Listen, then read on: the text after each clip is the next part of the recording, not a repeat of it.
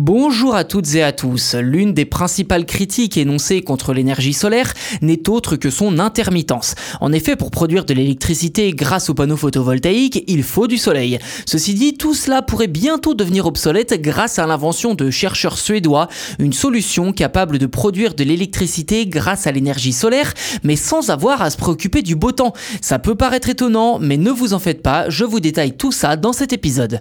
Des chercheurs de l'université de Chalmers en Suède expliquent avoir trouvé, je cite, une façon radicalement nouvelle de produire de l'électricité à partir de l'énergie solaire, indépendamment de la météo et de l'emplacement géographique, le tout sans provoquer d'émissions de CO2. Fin de citation. Concrètement, la technologie proposée se base sur le Molecular Solar Thermal Energy Storage Systems, que l'on abrégera en MOST pour plus de lisibilité. Au cœur de ce système, une molécule composée de carbone, d'hydrogène et d'azote spécialement conçue de manière à ce qu'elle se transforme lorsqu'elle est exposée à la lumière naturelle. En clair, ces atomes se réarrangent pour devenir particulièrement riches en énergie, le tout pouvant être ensuite stocké sous forme liquide pour une utilisation ultérieure, la nuit ou l'hiver en cas de besoin par exemple, et tout ça d'après les explications des chercheurs bien entendu.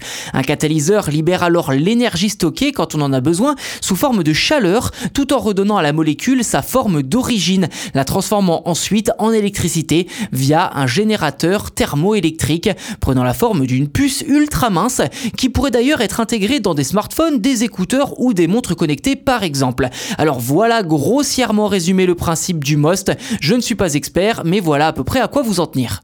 Alors au-delà de cette avancée très intéressante, les chercheurs assurent que l'énergie peut être stockée de cette façon pendant 18 ans. En conclusion, je cite le communiqué des chercheurs, cela signifie que nous pouvons utiliser l'énergie solaire pour produire de l'électricité indépendamment de la météo, de l'heure de la journée, de la saison ou de l'emplacement géographique. Jusqu'à présent, nous n'avons produit que de petites quantités d'électricité, mais les nouveaux résultats montrent que le concept fonctionne vraiment. Cela semble très prometteur. Fin de citation. Une fois au point et pleinement efficace, ce système pourra peut-être rehausser la part d'électricité verte produite dans le monde, qui aujourd'hui n'est que de 15% contre 85% pour l'électricité issue des combustibles fossiles.